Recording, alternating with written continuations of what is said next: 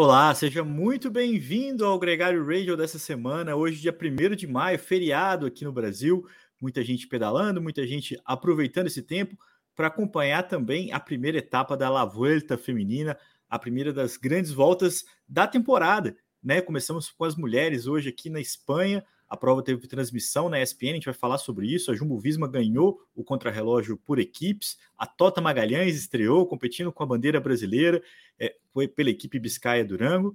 E junto comigo hoje para falar sobre isso e sobre todos os assuntos que marcam a semana. Sábado tem o começo do Giro de Itália, a grande volta masculina, a primeira das três grandes voltas masculinas. É, a gente tem até uma corneta aí sobre a coincidência de datas, mas eu botei a companhia do Álvaro Pacheco. Muito bem-vindo, Álvaro. Hoje o Nicolas Sessler está viajando para a Grécia depois de competir na Espanha na volta das Astúrias. Ele seguiu rumo à Grécia para competir uma prova por lá, o Tour of Hellas. É, vai ficar de fora. Um prazer sempre ter a sua companhia aqui com a gente. Sempre. Nicolas, depois do Panamá, é, Espanha, Astúrias e agora indo para a Grécia, e eu tendo a oportunidade de estar aqui com você. Pô, Aliás, nós estamos bom. na mesma cidade, porque eu estou aqui de casaco, você de camiseta. Ah, mas eu não tô com tanto frio assim, não. Tem um solzinho aqui na janela, tô, tô é. aclimatado e, claro, né, também tô aqui usando a camisa de quem nos prestigia a Session, que é quem oferece é, esse podcast. O, todos os episódios do Gregário Radio são um oferecimento do nosso parceiro da Session, que também é, acaba ficando mais bonito, né, Álvaro? Fica aqui mais estiloso. Não, nunca chegaria à sua altura com um casaco, essa gola alta, esse óculos. Então, que seja uma camisa de um parceiro. Mas brincadeira à parte, pedalou. E, e vale mencionar de que a, a, Global Six é uma equipe com peso de Sim. DNA brasileiro, que seja do Nicolas, seja dos equipamentos de roda Session, do, da cera da Session, da camisa da, da Vuelta. Sim. Assim, uma presença brasileira em vários elementos lá da Global Six. É legal ter, participar disso, né? De alguma forma, contribuir para essas conexões é uma equipe que roda o mundo, né? Com ciclistas do mundo inteiro. o nome é esse, né? O do Global é, tem essa missão e tem aí a presença brasileira não só com o Nicolas, como também é, com os, as marcas, né? É, da Session, né? A Volta, a S-Wax, né? Que é o da cera e tal. Enfim, muito bacana ter essa conexão. Você estava falando para mim antes de a gente entrar online que você pedalou num pump track, foi isso? Seu fim de semana teve esse, essa experiência? É verdade. Eu já tinha andado é, lá no, no mobile, quando teve um convite da Specialized, e tem um pump track ali do lado do Wet n Wild que está em soft opening, uh, que tem o apoio da Trek, e o pessoal lá de Paulínia, o Paulinha, é o Júlio é, do BMX que esteve aqui com a gente.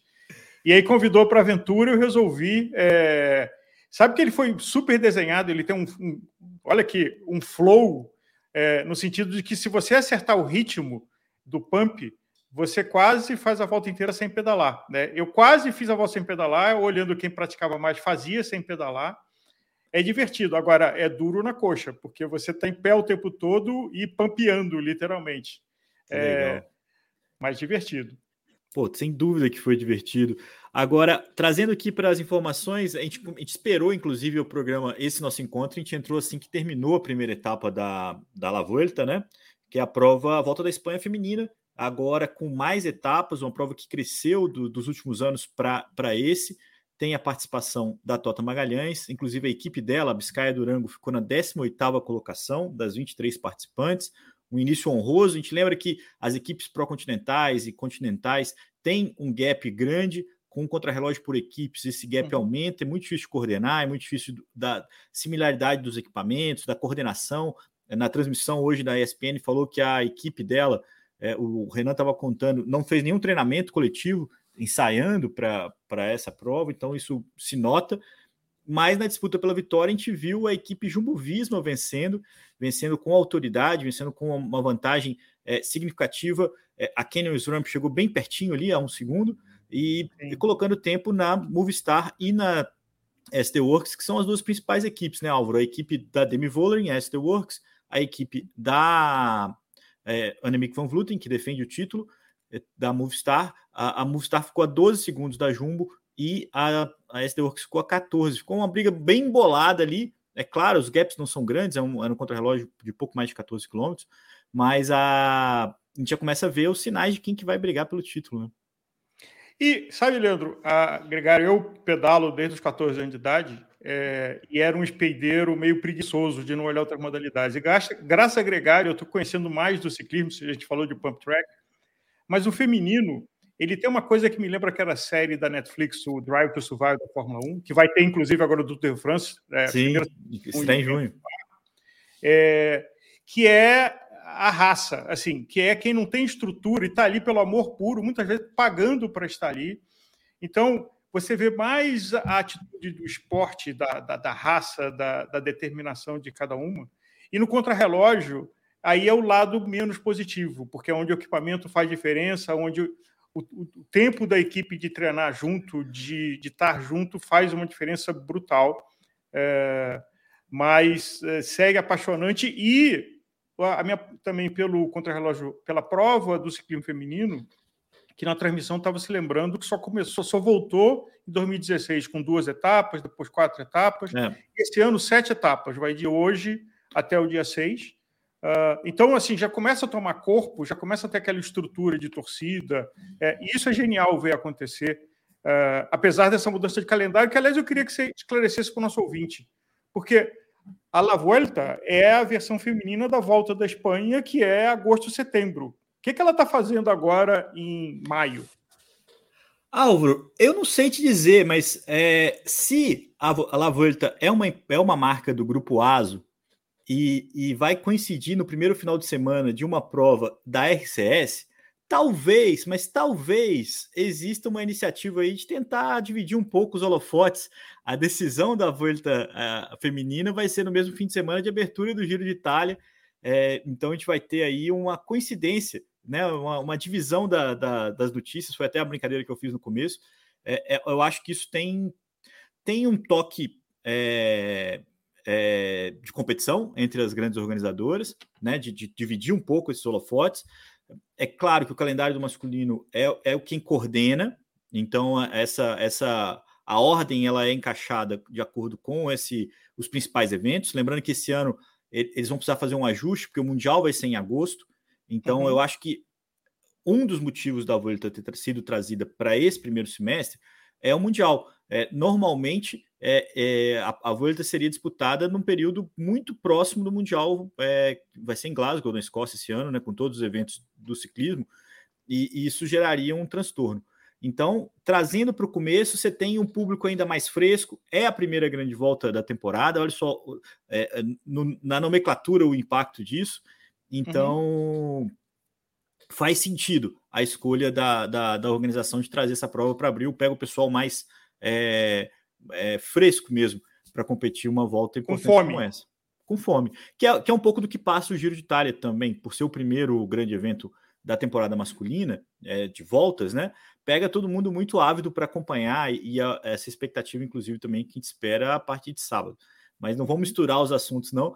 É, essa volta feminina é, termina no próximo domingo, né? As, as, as, etapas vão ser transmitidas todas pela ESPN Brasil, com o Renan Couto, com o Celso Anderson vale muito a pena acompanhar. Vai ter montanha, vai ter montanha duríssima em Lagos de Covadonga. É, a Van Vluten defende o título. Pode ser uma, uma boa. A gente acompanhou ela aqui na temporada de clássicas, né, Álvaro? A SD Works dominou, Demi Vollering foi brilhante, fez a trinca nas Ardenas, por exemplo, mas também ganhou é, Strade Bianchi, outros grandes é, eventos.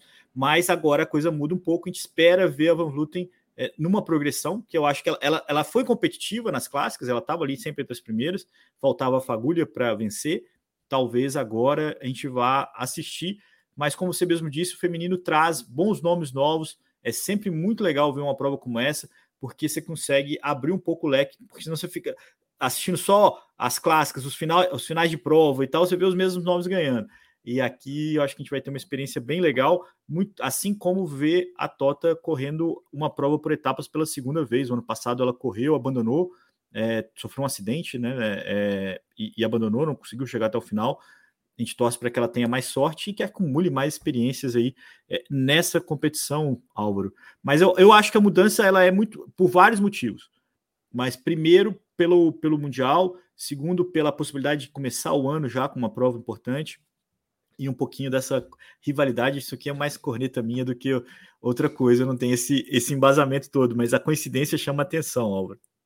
Só para último registro, A Anna Anderson, Anderson é, britânica da equipe Jumbo Visma, é quem vai vestir a camisa roja, é, a camisa vermelha de líder da prova. Foi ela que cruzou a linha de chegada em primeiro, de uma forma surpreendente, teoricamente, se você pensar que a líder do time, o grande expoente da equipe, é a, a Marianne Voss, né, que, que voltou de, uma longa, de um longo período de recuperação, está é, competindo em bom nível.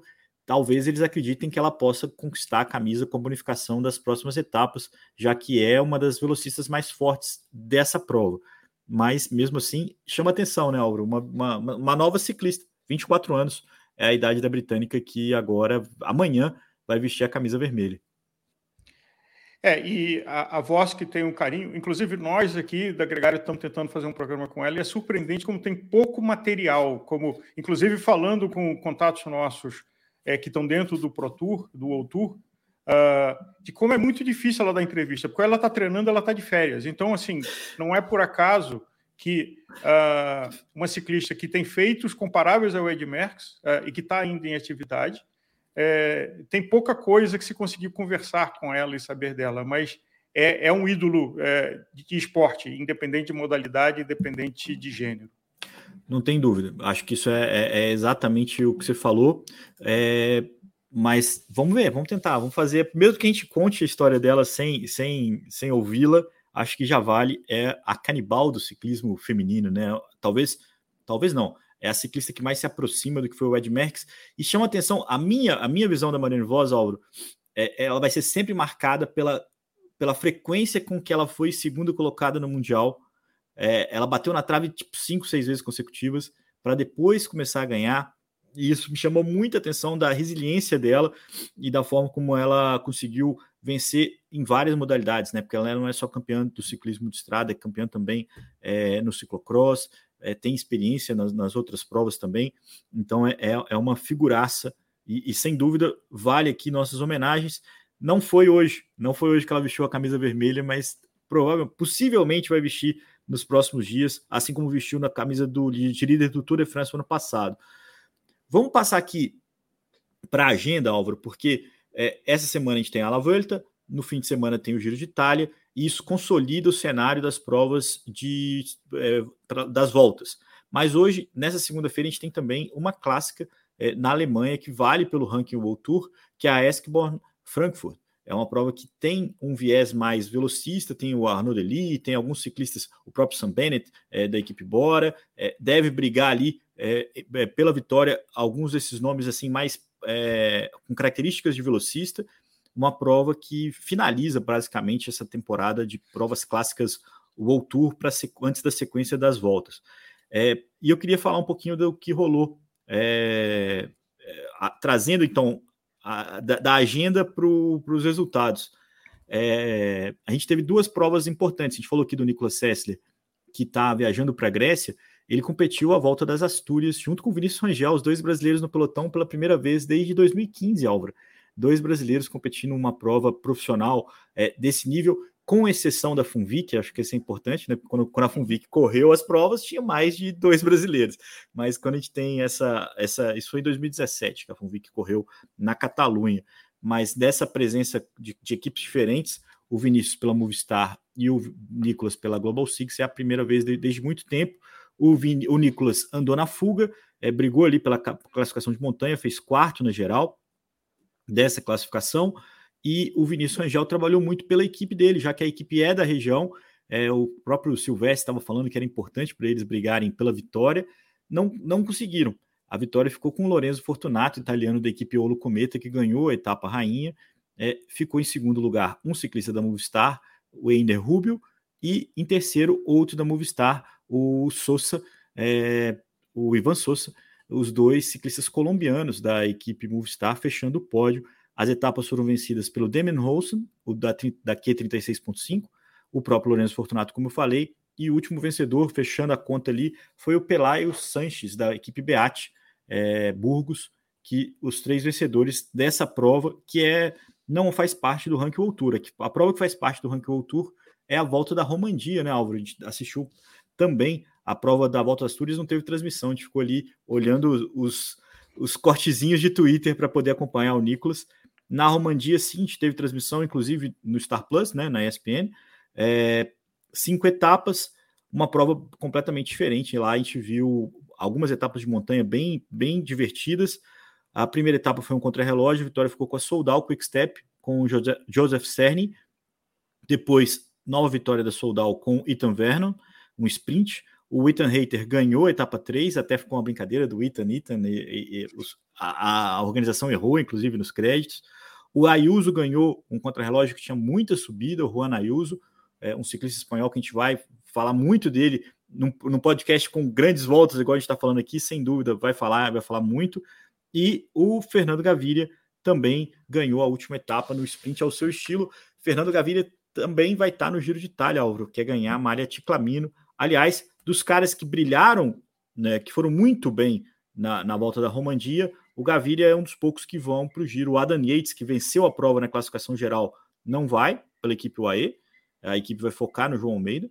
E aí a gente tem o Matheus Jorgensen, que é uma das grandes surpresas, ou uma das grandes afirmações da temporada da Movistar. Dizem que está fechado com a Jumbo Visma, ficou em segundo. E o Damiano Caruso ficou em terceiro. Esse sim, um veterano que vai para o Giro. Outros destaques, que eu não sei se você quer falar um pouquinho, que eu já falei bastante, mas o Thibaut Pinot, aqui o Brooks e o Egan Bernal. Uh, pois é, e o Bernal voltando a top 10, né? É, é, do retorno meio irregular dele, ele cravando o top 10, acho que é uma coisa que todos nós torcemos por ele, é um, da história dele, do, do, do, ciclismo dele depois do acidente. É, é, um, é uma vitória ele estar tá ali no top 10 e torcendo que ele se encaixe.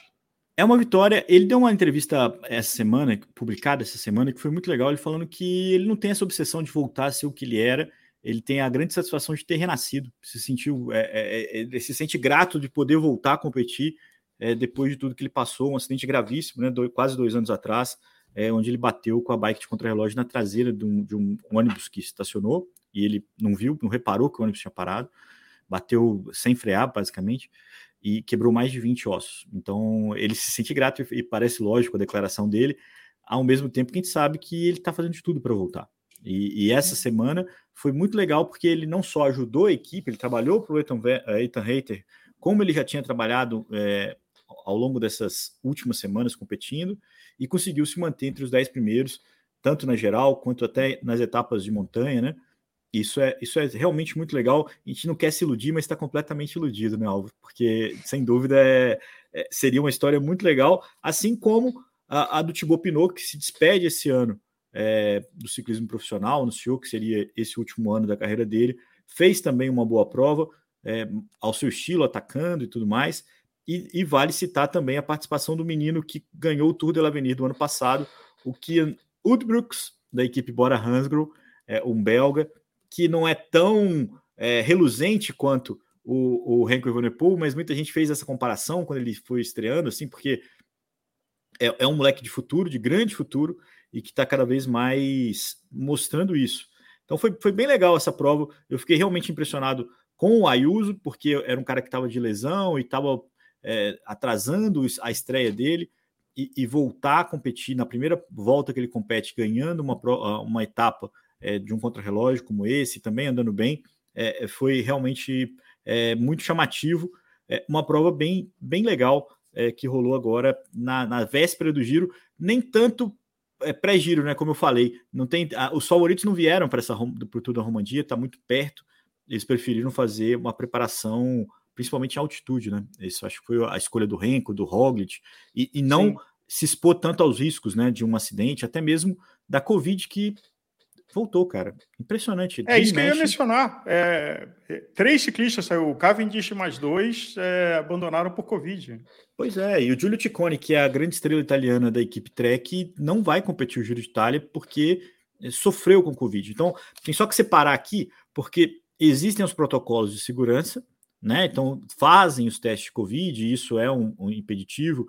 Os, os, caras, muita gente, muita gente fala assim, pô, por que, que ainda tem é, essa, esse cuidado? Por que, que os caras ainda saem porque testam Covid?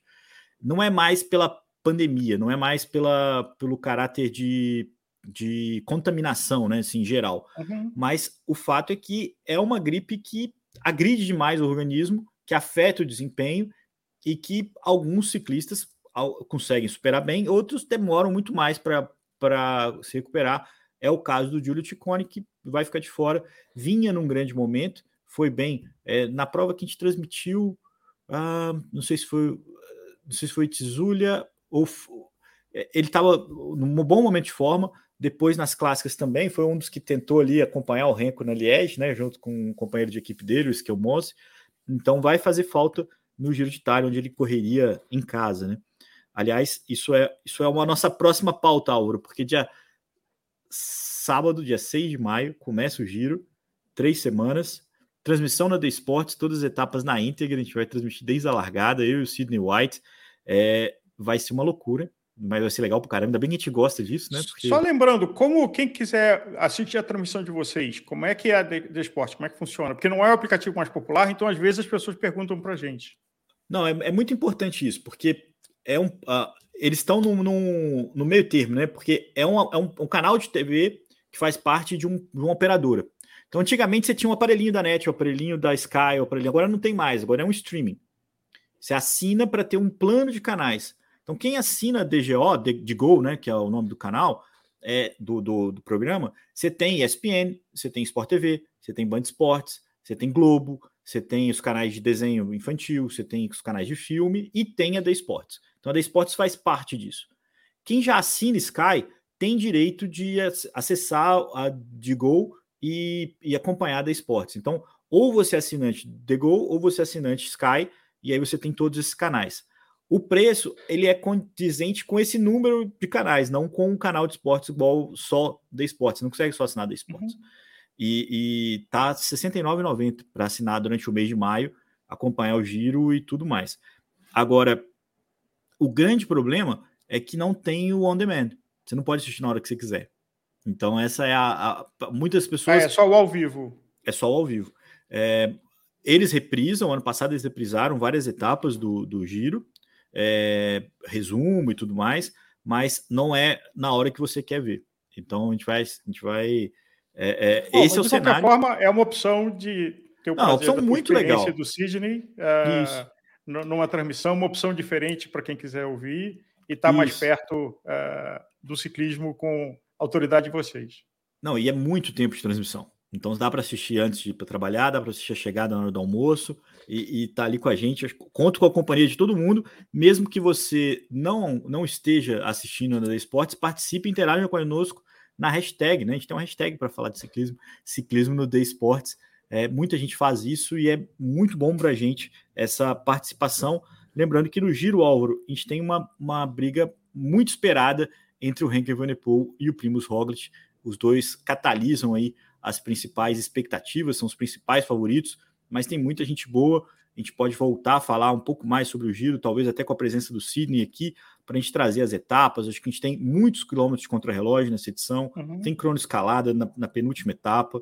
É, Primo sabe muito bem que isso não é muito gentil com ele. Quem se lembra da primeira vitória do Tadej Pogacar no Plateau de Belle vai, vai se lembrar, mas a gente tem muita expectativa para essa prova e, e, tudo que pode acontecer na prova que é batizada, Álvaro, de a prova mais dura do mundo, no país mais belo do mundo. Quem é capaz de, de, de cornetar essa frase, que, que é o slogan da prova? Mas eu diria, Itália é difícil de competir é, é para pedalar, para qualquer coisa. Uh, e, sem dúvida, o Giro ele tem uma composição interessante, porque não é só a combinação de altimetria, mas clima também. É, é, a neve, a neve. Porque já, a neve ainda está lá, né? Tá lá. Já teve etapa polêmica do Stelvio, que, que fecha ou que, que desce neutralizada. Então, é, essa é uma variável. É, e uma entrevista recente do, do Renko falando de que o que fascina é, é que o Tour de France dá para você pensar um pouco porque as variáveis climáticas são menores. Mas no caso do Giro, se tiver uma chance de subir na GC e consolidar, você está defendido dos imprevistos que podem acontecer. Então, essa é uma coisa que é. torna a prova mais divertida e mais imprevisível também para quem está correndo. É, são vários fatores que tornam a prova mais imprevisível e esse é um deles, né? Para bem para o mal, muitas vezes as etapas de montanha são canceladas porque a neve impede a disputa e a prova fica um pouco mais nivelada por baixo, vamos dizer assim, com a ausência dessas grandes subidas. Mas tomara que isso não aconteça. Inclusive, eu vi fotos hoje de uma montanha lá, um caminho que está completamente coberto de neve e, e que poderia ser um problema é, para o traçado desse ano. Tomara que isso não aconteça, Álvaro, porque a, a expectativa para esse Giro de Itália é enorme. A gente tem muita expectativa do que vai rolar. É, antes de a gente ir para o Pan-Americano, Auro, a gente tem bastante. Agora, é, do, do, do, uma opinião que estava pensando aqui. É, o Renko é o Renko, né? É o garoto, apesar de 23 anos, contra é, os outros com 28. Uh, os, os, deuses atuais, Van Aert, Van der Poel, uh, o, o Riglock, o, o Riglock, eu não sei. O, ah, o Roglic tem mais de 30 e o Pogacar tem, tem 24. O Pogacar e o Renko é quase a mesma idade, um ano, um ano e meio de diferença. É... É, e eu não sei se o embate é de que como o Pogacar, é, a equipe não é tão forte quanto a Jumbo, e ano passado a gente viu esse embate, era quase que um contra todos. Apesar que tem gente que diz que só andar com ele na equipe dele é duro, então não é que a equipe então, é fraca. é difícil você é ser gregário do Pogacar, né? Como é que você vai? o Pogacar é sempre mais, mais rápido. E a, tem só um porém.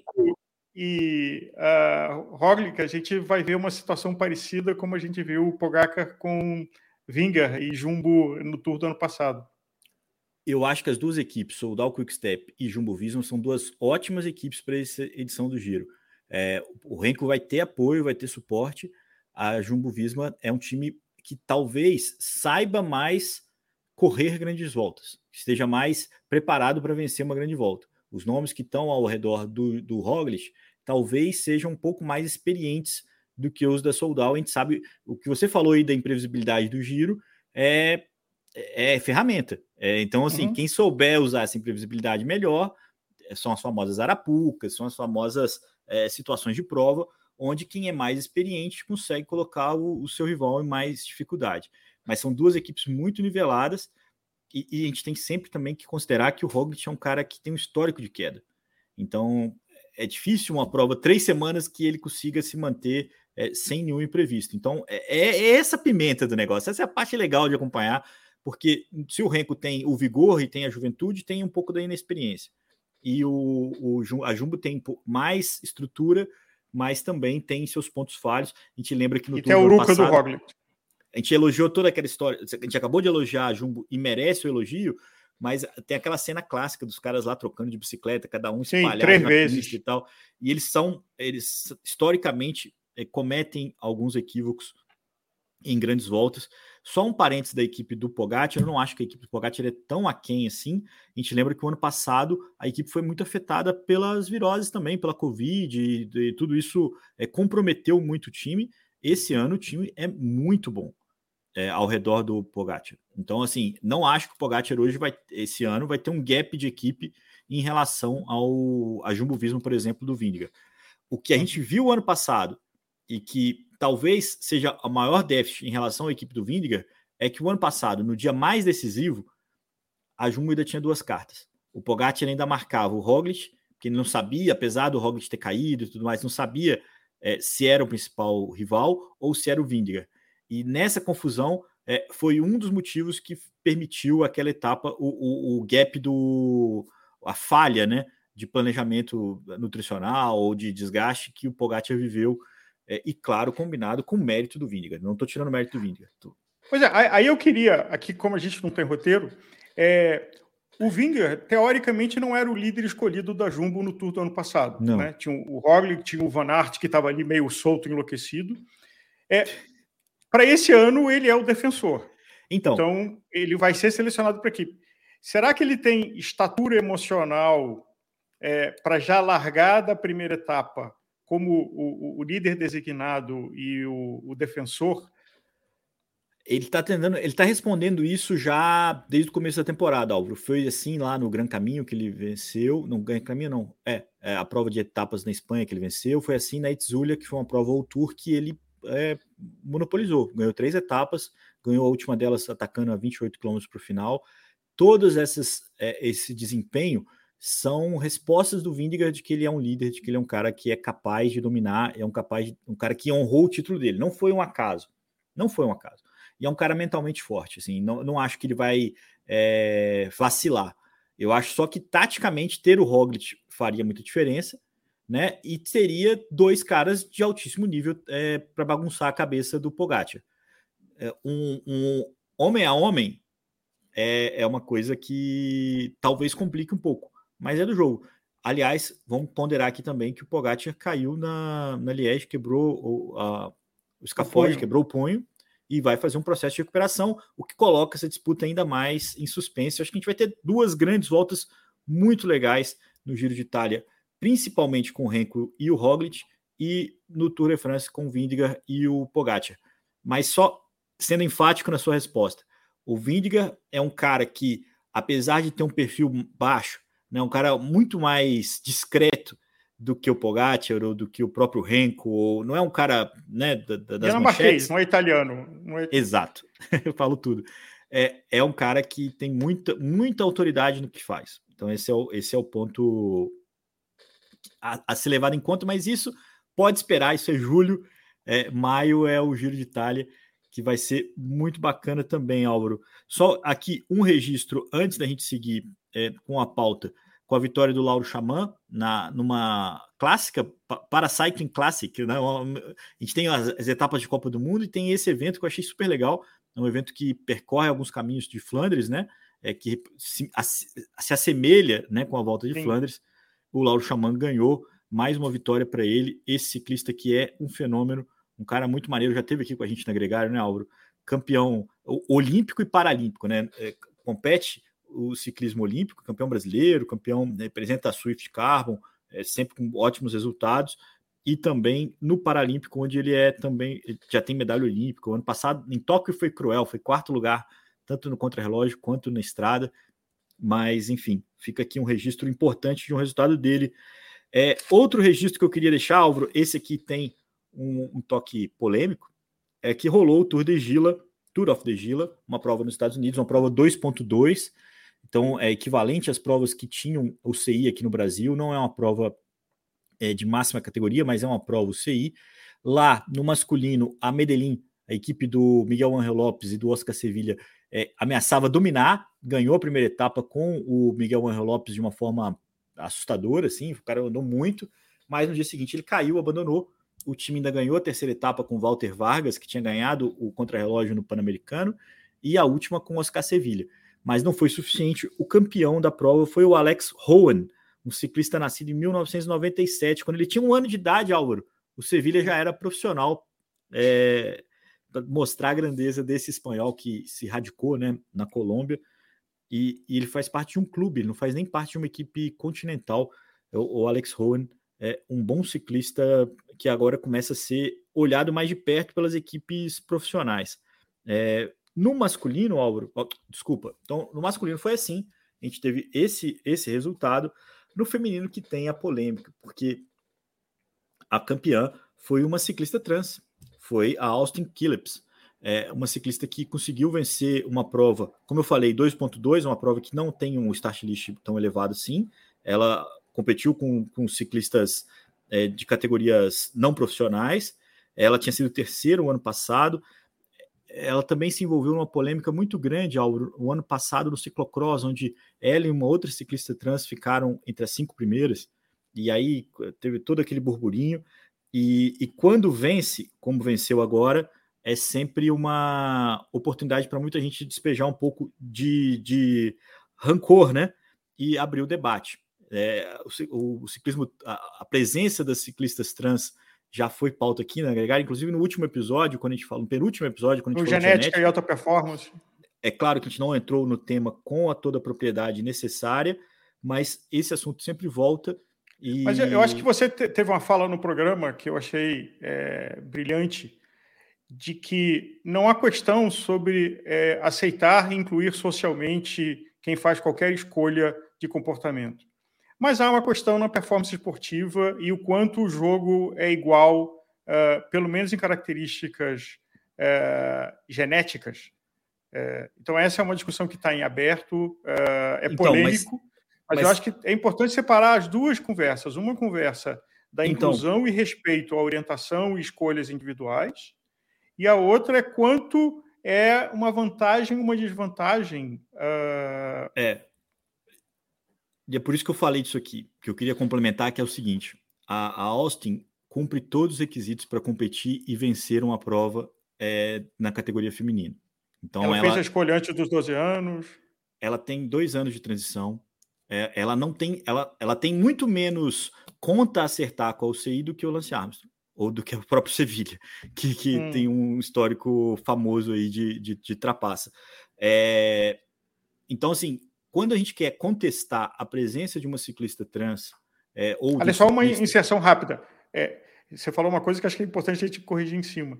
Ser trans e corrigir não é trapaça, porque é, é completamente aberto. É exatamente o que eu quero dizer. Então... Você não pode, não dá para questionar a vitória da ciclista. Austin cumpriu, é, ela jogou o jogo, entendeu? Ela é uma campeã legítima. Você pode discutir quais são as regras para tornar esse jogo mais justo, ou com o aprendizado, é, é, como tornar esse jogo mais justo. Porque senão é só preconceito. Enquanto você não tiver. É, você, pode discutir os parâmetros. A gente falou aqui no programa é, passado na, é, que a Federação de Atletismo mudou a regra, colocou 12 anos o período de transição. E eu acho que a gente tem que ser muito frio nesse processo, que as regras do jogo, para mim, elas são similares às regras do jogo de uma naturalização. Por que, que alguém pode uhum. competir por um. Nasceu num país pode competir por outro? Por isso, por isso, por isso. Beleza, cara. Então, se o cara está é, competindo por Portugal, ele é é, marfinense ou ele é, é angolano, Brasileiro. é do jogo. Então, assim, a partir do momento que, que, que cumpriu a regra, é, é do jogo. É, existem regras que são estúpidas que precisam ser ajustadas, ou que você percebe que existe um equívoco e que você tem que ajustar. Então, essa é a questão. É só, só tô falando isso, Álvaro, porque é, ela venceu. Ela venceu e, e, é um direito de alguém que se sente é, socialmente incluído de ser também esportivamente incluído. É, uhum. Eu vi uhum. uma frase que é, que é muito genial, que, que fala assim: é, se você está incomodado que uma ciclista trans venceu uma prova que tinha um start list baixíssimo é, e ela se preparou para aquilo e, e, ela fez todo o que era requisitado para poder competir, é, isso diz mais sobre você do que sobre ela. Ela não está ganhando da Nemik Van Vluten. Ela não está ganhando, ela não entrou numa prova e ganhou o sprint da Marianne Voss. Ela não tá, ela ganhou uma prova teoricamente mais fácil. Então, uhum. é, ou menos é disputada. Ou menos disputada. Ou disputada por atletas de menos... permite. É, mais do que isso, a gente está tá escorregando. Mas só o registro aqui, porque eu acho que esse é um tema que vai acontecer bastante nas mídias sociais. Acho que muito em breve a gente vai ver o reflexo disso, porque a primeira prova UCI nessa grandeza que vence uma ciclista é, é, trans.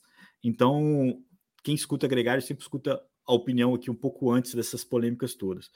Fica aí, ela, ela fez tudo corretamente. Ela está apta então, a vencer. A mensagem ela é, uma justa é que ela vencedora. merece respeito e aplauso. Exato, exato. Você pode discutir a lei, a regra. Você pode mudar o parâmetro. Assim como antigamente você podia correr até com 60% de hematócrito. Depois você não pode correr mais e agora você, uhum. você sabe que aquele hematócrito é pior. Antes você não sabia, você, a regra foi mudando. E, e pode ser que a regra para a presença das ciclistas trans em alto nível mude, mas isso é uma outra coisa. Vamos em frente, Álvaro, porque eu sei que você acompanhou de perto o Pan-Americano de MTB que rolou em Congonhas, Minas Gerais, um evento importante, assim como o de estrada que aconteceu no Panamá, dava vaga para o ciclista na Olimpíada, em Paris, no ano que vem. A gente viu é, dois ciclistas dominantes, tanto no masculino quanto no feminino, a mesma vitória. É, é, quem venceu o XCC, o short track, né? venceu também o, o Olímpico. É, no masculino foi o, o, mexicano, o José Gerardo Uloa, e no feminino foi a Kate Courtney, que já teve aqui com a gente no MTB PES, uma figuraça, uma norte-americana, uma conversa que a Vivi teve com ela. O fato é, os dois ciclistas ganharam as, as principais provas, né? As uhum. provas elite, é, é, masculina e feminina.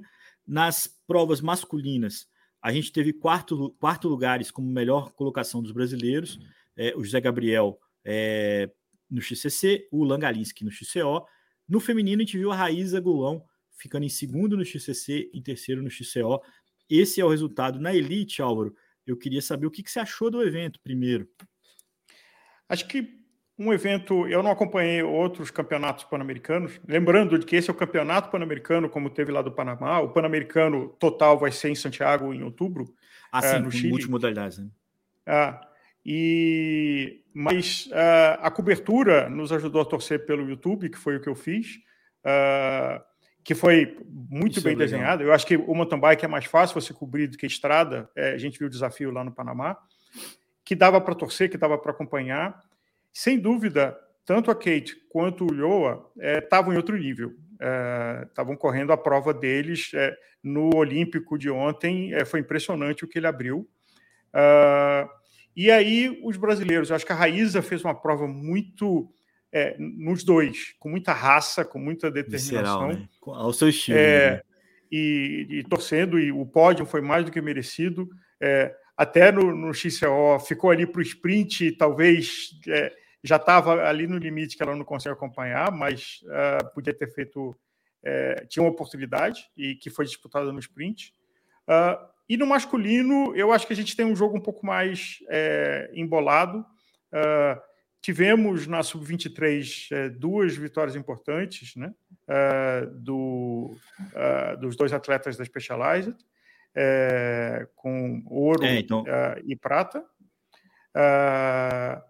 E, e, acho que está se formando esse desenho, e aí eu tenho um viés de estar tá acompanhando o ciclismo mais de perto agora, graças a Gregário, mas eu acho que a gente tem, tanto o Pan-Americano quanto para Paris, um monte de elementos, e até do, do, pana, do, do, paraciclismo, que também vale mencionar que teve o campeonato também, que o Brasil foi muito bem. Uhum. Uh, um, um, elemento para a gente acompanhar e torcer e se orgulhar é, nas três modalidades. O é. mountain bike que a gente viu lá em Congonhas, na sua terra de Minas Gerais, super bem organizado, prova é. largando na hora, é, com cobertura, assim, investiram na, na cobertura, é, com o Nildo Guedes lá fazendo comentário, junto com gente Muito que bom. sabia do assunto. Uh, então, é um evento para a gente se é. orgulhar e é um evento que, é, no pelotão de Elite XCO, a quantidade de brasileiro que tinha lá, se não me engano, 119, assim, era um mar de camisas verde e amarelas uh, que tiveram a oportunidade de é, participar de um campeonato pan-americano é. no XCO masculino.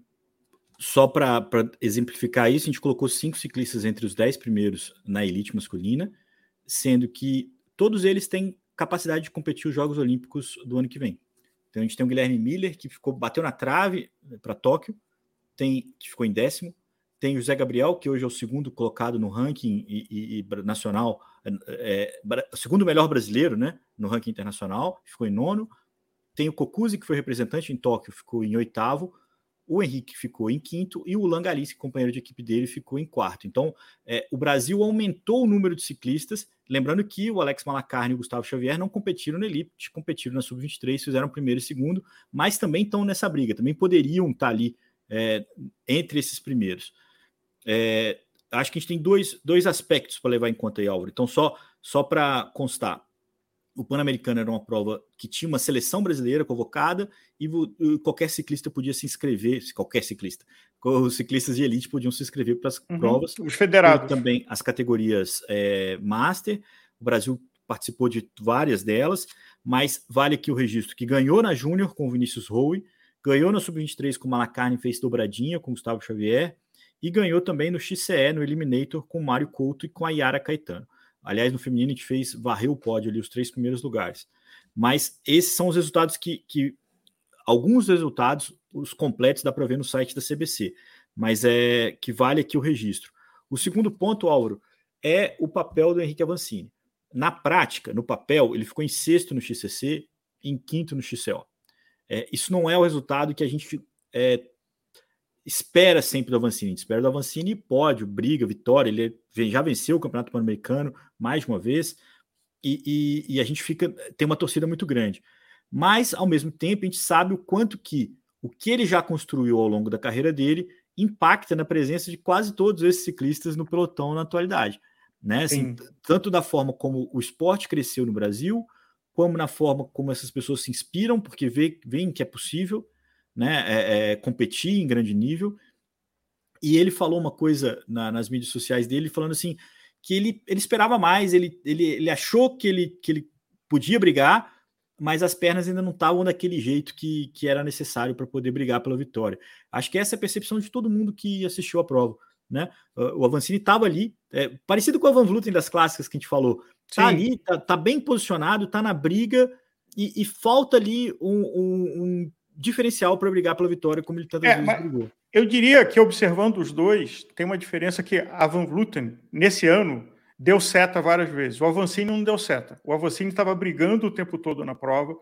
Eu acho que ele tem consciência, e isso é uma coisa que a gente tem que ser grato, teve a polêmica lá do quadro que rachou e um monte de gente falando do, da, da, da, marca brasileira Caloi, que faz parte do maior grupo conglomerado de montadores de bicicleta que é a POM, uh, que é um acidente que acontece. Infelizmente aconteceu. Sim. Agora, ele tem a grandeza de que ele tomou uma escolha aí anunciada nesse ano de pegar a equipe dele, que era menor, aumentar ela, se dedicar mais, buscar patrocinadores e estruturar, que é a, a Caloi a Racing, que o, o Lan corre com ele.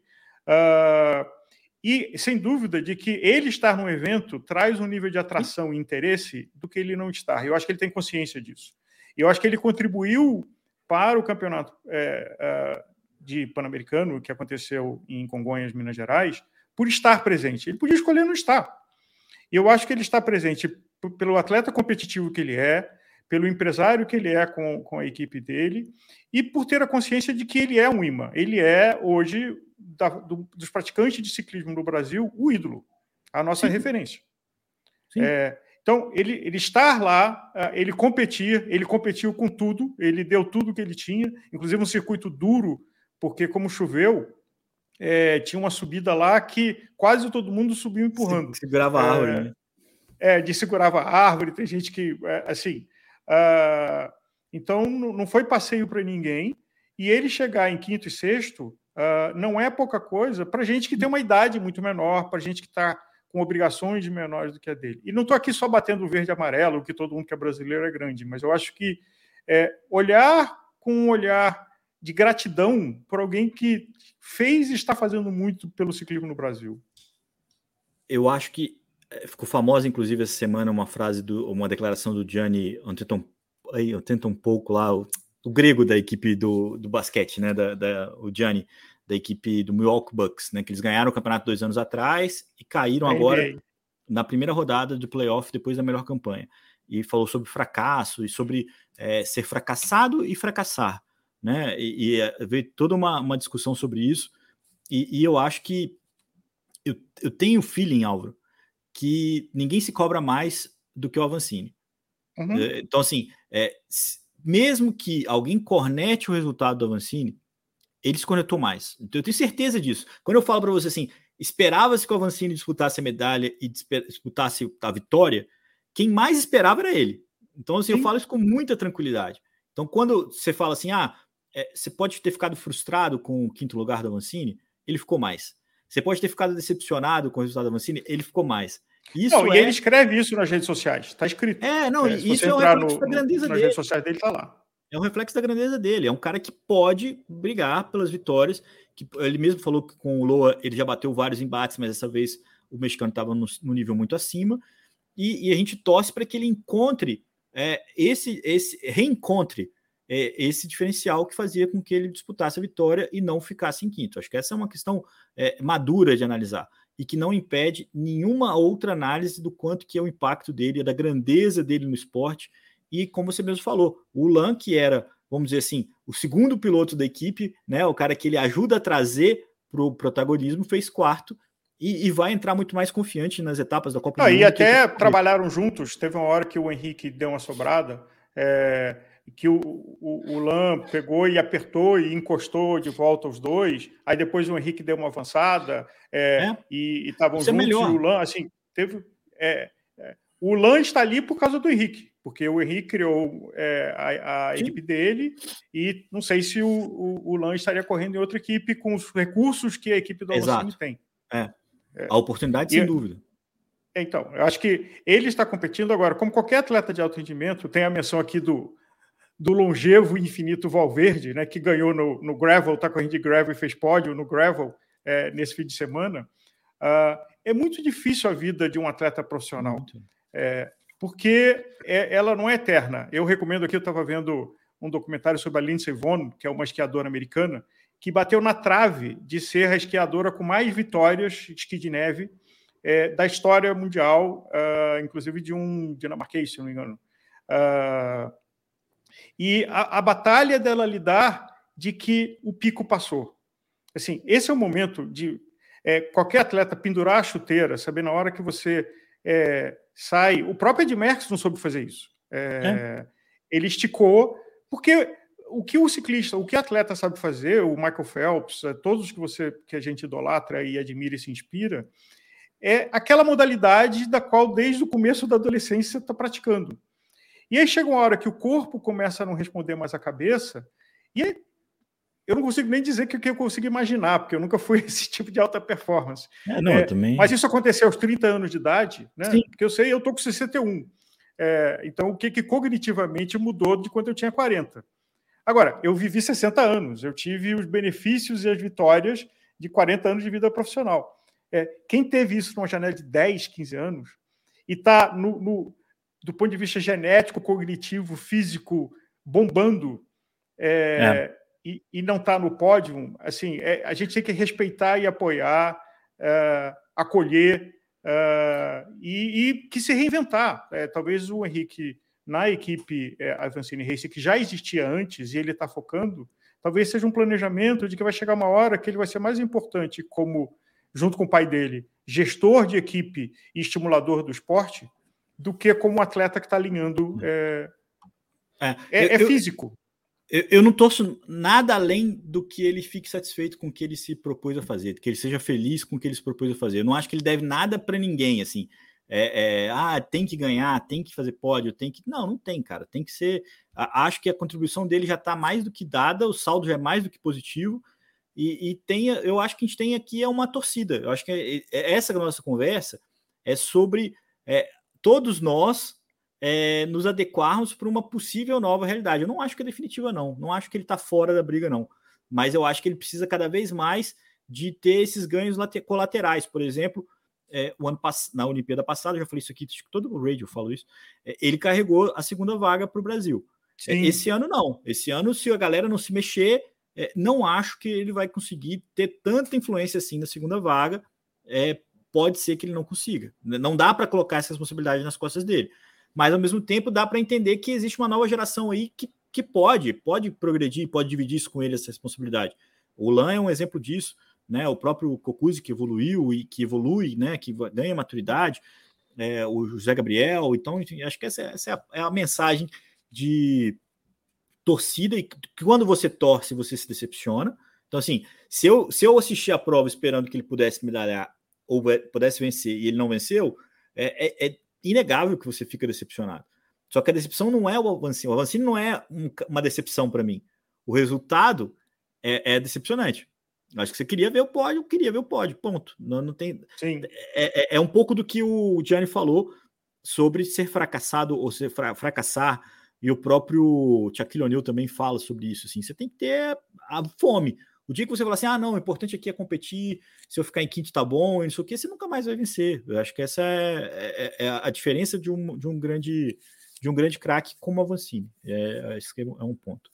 Bom, vamos aqui parar pelo tempo regulamentar, né, Álvaro Pacheco? Porque senão a gente vai virar aqui uma hora de programa.